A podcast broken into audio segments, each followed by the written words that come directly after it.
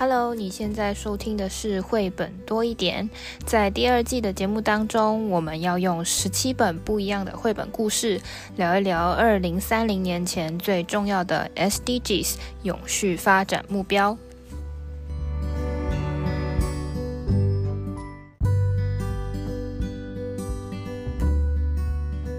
嗨，大家好，我是皮老板蚊子。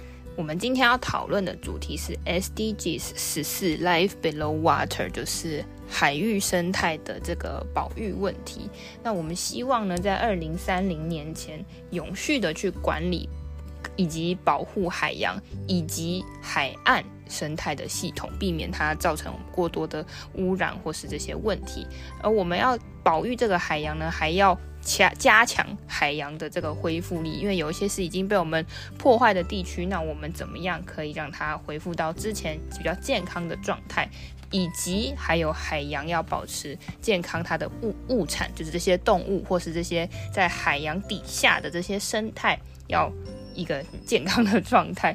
那我们今天要讨论的这本绘本呢，是一起抢救大堡礁。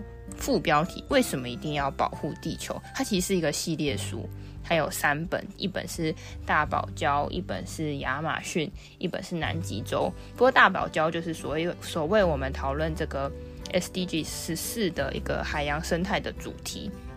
那他他的这本书里面透过一些问题，让大家了解为什么我们一定要保护这个大堡大堡礁。嗯。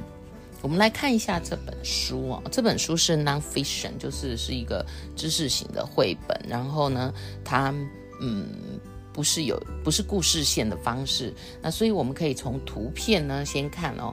那这个凯撒琳巴尔跟那个文尚克劳德哈的呃合作。那么关于大堡礁，刚刚其实皮老板提到，我们 SDGs 十四很重要的就是不只是海下面啦，海岸，所以我觉得啊，它在封面呐、上半部。其实是比较是海岸边的，然后在下半部就带我们去看海底世界的，然后是非常多彩的哦。这个知识型绘本呢，其实它画的很嗯，用色各方面是很丰富的，尤其啊，我们说一定也要看一下封底哦，所以。你可以把它打开来，就会发现说它贯穿的整个那个海岸跟海底世海底生物哦，海底世界。那么在呃打开来的扉页里面呢，你也会看到它用色，因为这一本在讲那个珊瑚哈，就是大堡礁，所以它很。很很漂亮，但是呢，它也告诉大家保护地球不受气候变迁的影响。那最主要的是这本书很特别哦。刚刚说到的作者啊、绘者，其实他们也做了很多相关研究。知识型绘本基本上一定都是要做一些深度的研究。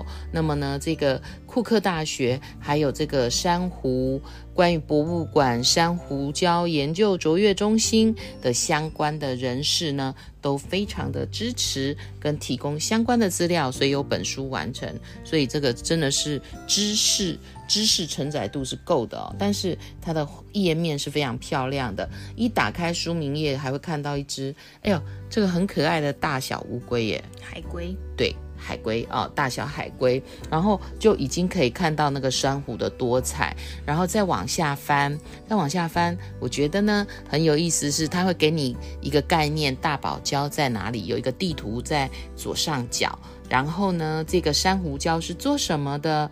嗯，事实上，在这个呃世界全世界最大的珊瑚礁在澳洲的珊瑚海。蚊子四五月，好想去看看呐、啊！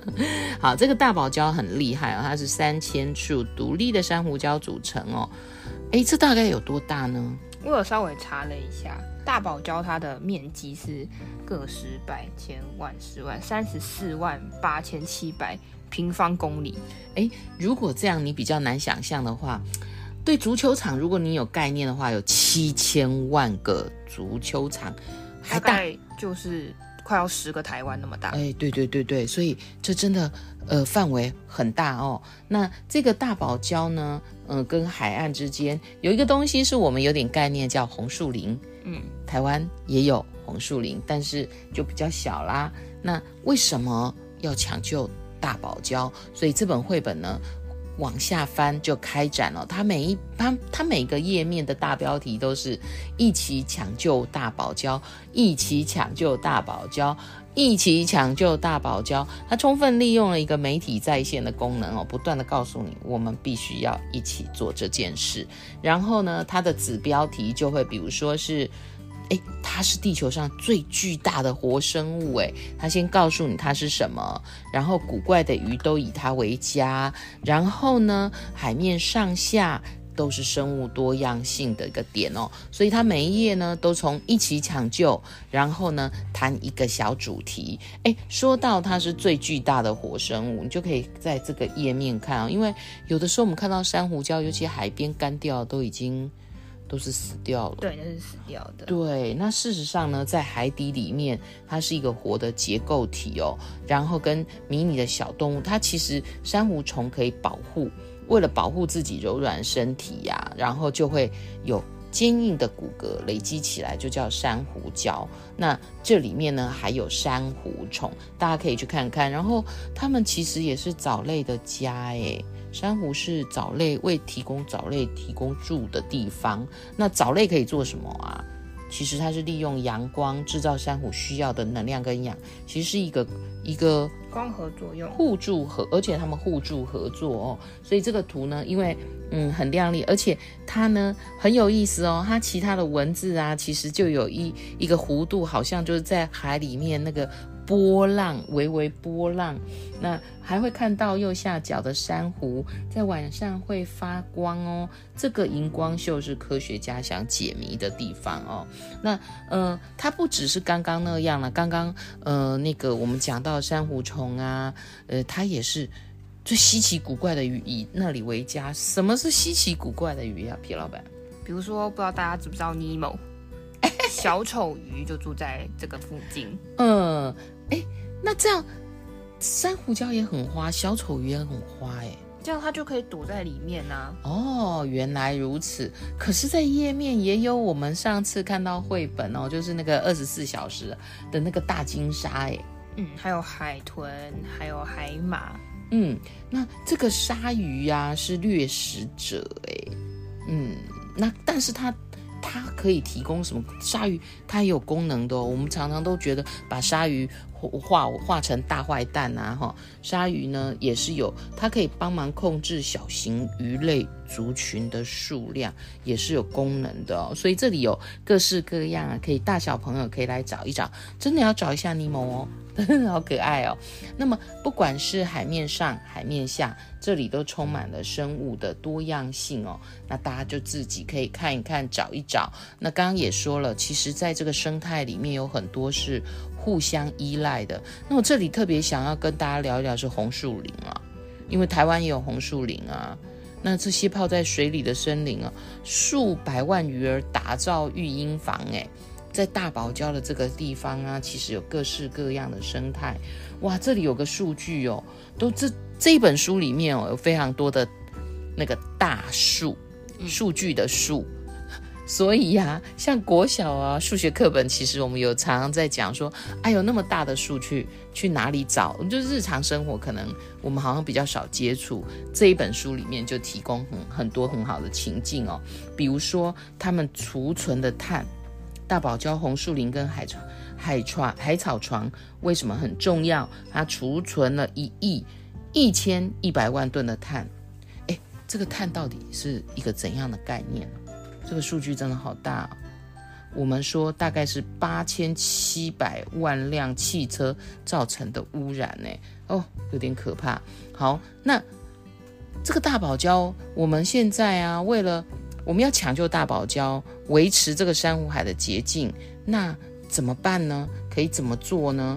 诶，大家还有印象吗？我们常常看到那个鱼肚子里有塑胶袋。就是我们环境污染的问题。对，那那个海草其实是可以拦截数以百万计的漂流塑胶碎片呐、啊，这些塑胶制品啊，所以这个珊瑚礁非常的重要哦。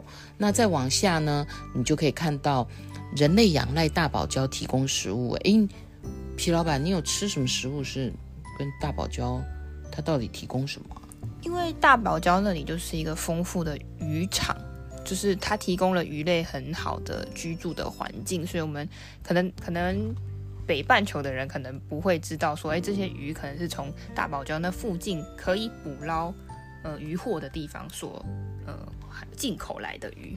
对，其实啊，大堡礁地区的渔业啊，不只是几百万澳洲人哦，还有亚洲人哦，吼，这是都很重要。然后我们不是常常吃海鲜吗？嗯、哎呀，什么螃蟹啊、鱼虾，哎，过去五十年间呢，这个人类吃的海鲜呢，增加了一倍，这大堡礁也就就面临危机了哦。那往下一页呢，如果你手边有书，一定要看一看，它换个方向。哎，大堡礁本身是世界一大奇景，就是它也有观光。不知道各位听众啊，哈，你所在的地方是不是有潜水？那么潜水潜水下去，其实你可以看到海底的各种生态哦。所以其实呢，它是很重要的一个，呃。呃，自一个观光，那在大堡礁呢，其实也提供了这个旅游业相关人士的工作，还记得吗？我们曾经聊过哦，因为疫情，因为战争，其实我们这个世界贫穷的问题很严重啊，所以在疫情期间，我们大家不观光、不交流的时候，这受到很大的影响。但是其实保育也得以，呃，这是这个自然环境可以喘息一下哦。它是一九八一年成为世界遗产，它是非常重要的自然景观哦。所以如果你有机会到澳洲的大堡礁行程的话呢，这都是需要取得许可的哦，因为它要确保，虽然我们观光，可是呢。也不会对这个环境造成太大的伤害哦。这个保护法是很严格的哦，所以如果你到那边潜水啊，你是不能污染，也不能随便捕条尼莫回家。那这个这个书其实呢，后面都不断的在讨论哦。那珊瑚受到威胁了，嗯，有一些死掉断裂了。那刚刚我们已经讲了。它其实都是有功能的，不管是观光啦、支持经济啦，甚至减缓海浪、保护海岸，还有这么多的功能。所以很重要的是，我们要一起抢救大堡礁。请问啊，我们可以做些什么事啊？因为不赶快做的话，不要说二零三零 SDG 是二零五零年哦，百分之九十的珊瑚礁就要死光光了。那就很多海洋生物都没有地方可以住了，没有错。那其实它就影响了，让我们一起来想一想。诶，你一定会想，大堡礁在那么远，我怎么抢救它？事实上，如果像蚊子，明年四五月，假设我要去当个观光客，我就不要随便乱摸乱碰，诶，还带个什么珊瑚礁回来做纪念，我们避免这样的行为哦。那如果可以，你看到垃圾带走倒是真的。那或者是。我觉得啊，就是把这个书分享给你的好朋友，分享给你的同学，告诉他，让他认识大堡礁，让他对这个这个关爱，然后产生一些行动。那我们刚刚就有讲到说，这个大堡礁珊瑚礁里面是一个非常重要的生态系统，里面有非常多的呃鱼类都住在。住在这个环境里面，那到底有多少呢？其实珊瑚礁它占这个海洋的面积，海我们知道地球海洋占整个七十趴嘛，在这七十 percent 里面也有百分之一是呃珊瑚礁这样子的呃海洋的环境。那这这么小的比例之下呢，它却是提供了大概超过四分之一的鱼类的居住的环境，所以是是非常。呃，生物种类很繁盛的一个地方，里面有非常多的动物和海洋的植物都住在这里。那如果，所以可以想象说，如果珊瑚礁被破坏了，甚至死亡了，会是海洋生态系统里面一个非常严重的问题。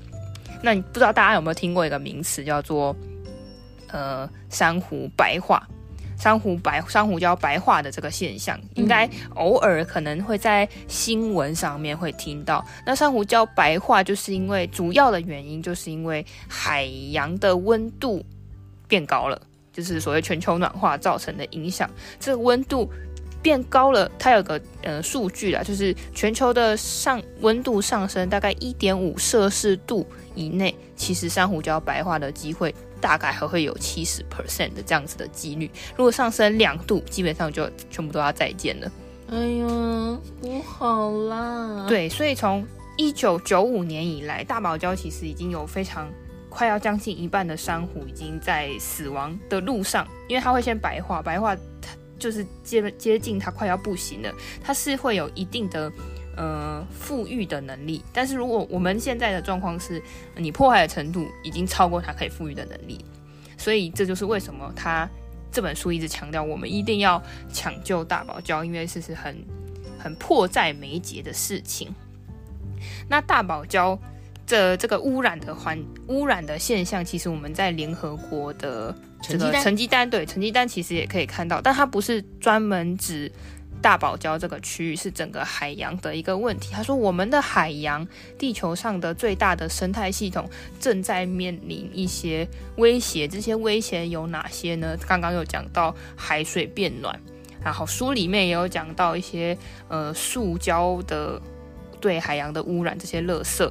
再来可能是过度的捕捞，刚刚知道我们有吃鱼嘛，吃海鲜的习惯，你过度过度的捕捞了。第三个会有酸化现象，酸化其实也是跟呃碳排放是有关系的。再来是一些富营养化，营养化是就是藻类过度繁繁衍的一个这样子的问题。基本上是这五大的问题造成这个海洋生态系统会有一个危险性在这里。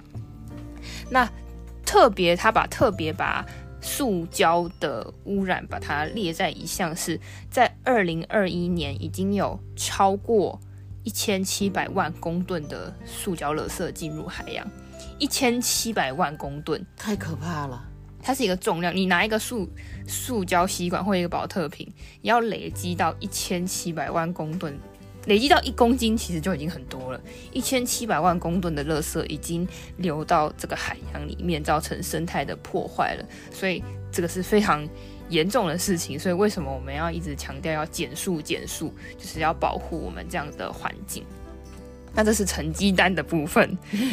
那我们前面也有提到一个 data 的一个数据。那这个 data 里面呢，它也是世界地图，然后也是显示了说各个区域。各个区域的这个在海边的这些垃圾，现在大概的状况是有多少？它要呈现从二零一五年到二零二零年的数据。你垃圾越多，颜色就越深。那是不是随着时间大家有重视而且改善这个问题？它可以它会在这个图像中去给你显示出来。我可以把链接附在下面，让大家去拉一下那个 bar，你可以看到说哪一个国家它。在经过这五年之内呢，有这个垃圾减少进步的空间。那再来，它下面还有一个数据，它就比较困难了。就我们要怎么样知道这一个区域的呃海洋生态是健康的？诶，为海洋健康检查是吗？对，就是它有一个测量的一个方式，你可以测量这个叶绿素 A 的一个浓度，就等于说你可以看见说这个地方。这个地方的浮游植物的这样子的，嗯，要怎么说？这个浮游生物的总数量来去反映这个这一片海域或这个海岸的的这个活力有多少？简单来讲是这样子。嗯，那这个在这个图表中，它也有显示一个地图，让你看到说每个国家的这些区域附近的海域，它的健康状况怎么样。那你你当然就可以看到一些内陆国家，它就不会有 data，因为是内陆嘛，它就不会有海岸的这样子的情况。那在这个数据库，免费的数据库之中，你也可以去拉一拉这个 bar，可以看到说，经过时间的推移，我们是不是有进步？那除此之外，我们还是要回到大堡礁，刚刚是讲整个全球的一个问题嘛。那大堡礁它其实是有分区在规划在保诶、保养保护的，比如说它有分成。完全不开发区，就是你不可以，没有人可以进去的这个地方。哎，是不是因为可以做研究？那是另外一区，它其实分得很细的。然后还有别的一区，可能是只有你有经过申请、有研究的，你才可以进去那一区。然后也有一一区是你可以捕鱼的，那一区就可以捕鱼，就是去减缓我们过度捕捞的问题。就我们还是要吃东西嘛，食物链是完整，我们还是要吃东西，但是我们不能过度去呃使用这样子的资源。那再来是大家会有观光区，那观光区潜水啊，或是呃有那种开船带你去看这个大堡礁的一些环境，这就是我们可以开发的，也可以去的区域，它都有做详细的叫分区的管理。那再来呢，这个大堡礁，大堡礁它有呃官方网站。还有大堡礁的海洋公园的管理局，也有大堡礁的基金会，他们每一年呢，呃，每一年还是每个月都会有一份报告，又有成绩单，又有成绩单了，又有成绩单，它就是它是很透明的，你都可以查说大堡礁现在的健康状况怎么样，它也是有数据告诉你说大堡礁现在的，比如说白化的程度怎么样，或者说已经靠已经诶恢复健康的。种类或是数量有多少，它都有很清楚的去说明。比如说现在的鱼类状况啊，或是那样现在那边的嗯被破坏或者垃圾的量是多少，它都有在这个成绩单里面告诉你。那除此之外呢，还有一个部分也是我在查资料觉得很有趣的地方是，因为这些大堡礁在，因为这个这个这个活动应该是只有澳洲当地的学校才有机会参与，它有一个。呃，大堡礁海洋公园管理局，它有一个 Be a Marine Biologist for a Day，就是成为海洋生物员的一天。就你可以有点像校外教学。那这个校外教学的目的，就是把这些学生或者这些小朋友直接带去珊瑚礁，直接去看珊瑚礁。那它也不是单纯观光哦，它有呃。很有步骤的去教你去怎么样去认识大堡礁以及大堡礁的生态。那他用什么方法呢？我找到他的 PPT。他一开始当然就是会跟大家介绍什么是大堡礁或这个海洋生态在哪里，就跟书一样，它在哪里，它的重要性是什么。然后我们就要下海了，每个好刺激啊！每一个小朋友都可以下海。那下海之后也不是看一看就好，有一些。重要的生物需要你去观察，需要你去数。你要去数，你可以看到几只。它的活动是这样设计的，比如说它里面就有要你数这个海参，就是那个 sea cucumber 的这个东西。它也跟你解释为什么我们要去数这个数量，就就是因为这样子的动物，它其实反映了这个区域是不是健康。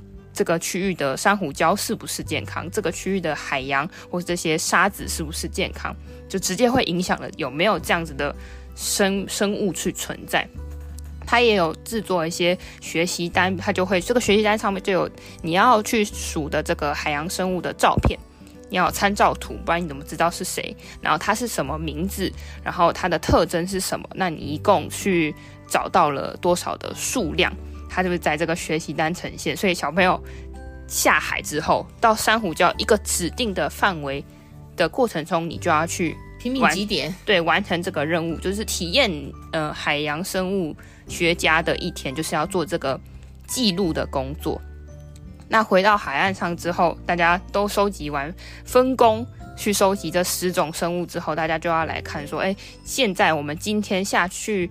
呃，珊瑚礁这里所观察到的种类有多少啊？状况是什么啊？跟你分享你看到的这些生物，它都在做什么，或是它有没有什么健康的问题，或是有没有什么呃你发现特别的地方？所以它是整个活动就是很有趣，你可以看到大堡礁本人，看到珊瑚礁本人，你也可以知道说，诶，那我们要怎么知道这个珊瑚礁是不是很健康？我们可以。除了刚刚讲到可以呃透过叶绿素 A 的这种侦测之外，你也可以透过观察这个住在这里的居民，就这些鱼类或这些生物的数量，可以知道它健康的程度是不是发生了一些问题。那讲了这么多，我们一样要问三个问题，是我们来讨论三个问题。第一个问题呢，就是在这个书的画面中。你看到了哪几种不同样子的珊瑚哦？然后你可以描述一下，甚至啊，就一起上网找一找，因为这个是绘本嘛。然后呢，你看到了，然后你也可以像刚刚的那个校外教学一样，你是虚拟的，在网络上找到，你下海去收集一下看看。那当然，说不定也有绘本当中你没发现的哦。成为小小的一个大堡礁的珊瑚礁生物学家。因为珊瑚礁并不是非常容易就接触到的东西，它是第第一个就是它在海底嘛，对。那第二个你一定要有潜水的技巧，或者说有教练，你才能够到那样的区域过去去观察。不过现在因为网络发达的关系，你可以在 YouTube 就直接打大堡礁或是珊瑚礁，你就可以看到这些海洋里面真实的状况。再搭配这本书，你就会知道为什么这本书的。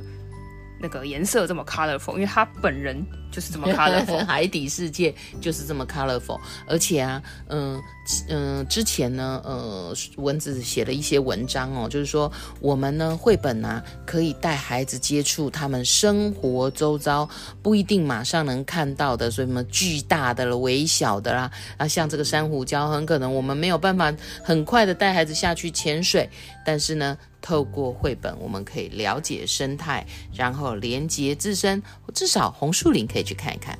那第二个问题就是，你透过了这透过这本书或是这些网站，你去看完之后，你再回来再思考一个原本很根本的问题，就是大堡礁为什么会遇到这些危机？这但这个问题不是只有一个问题，就你可能会回答说，哦，因为诶污染，或是因为。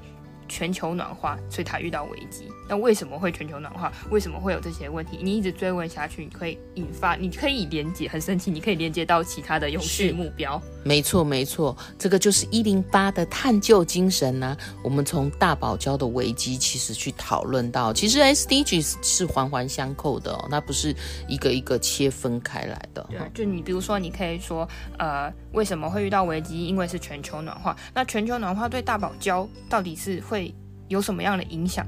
那个是珊瑚虫会死掉吗？为什么这个温度升高它就会死掉？你就会学习到非常多不一样的知识。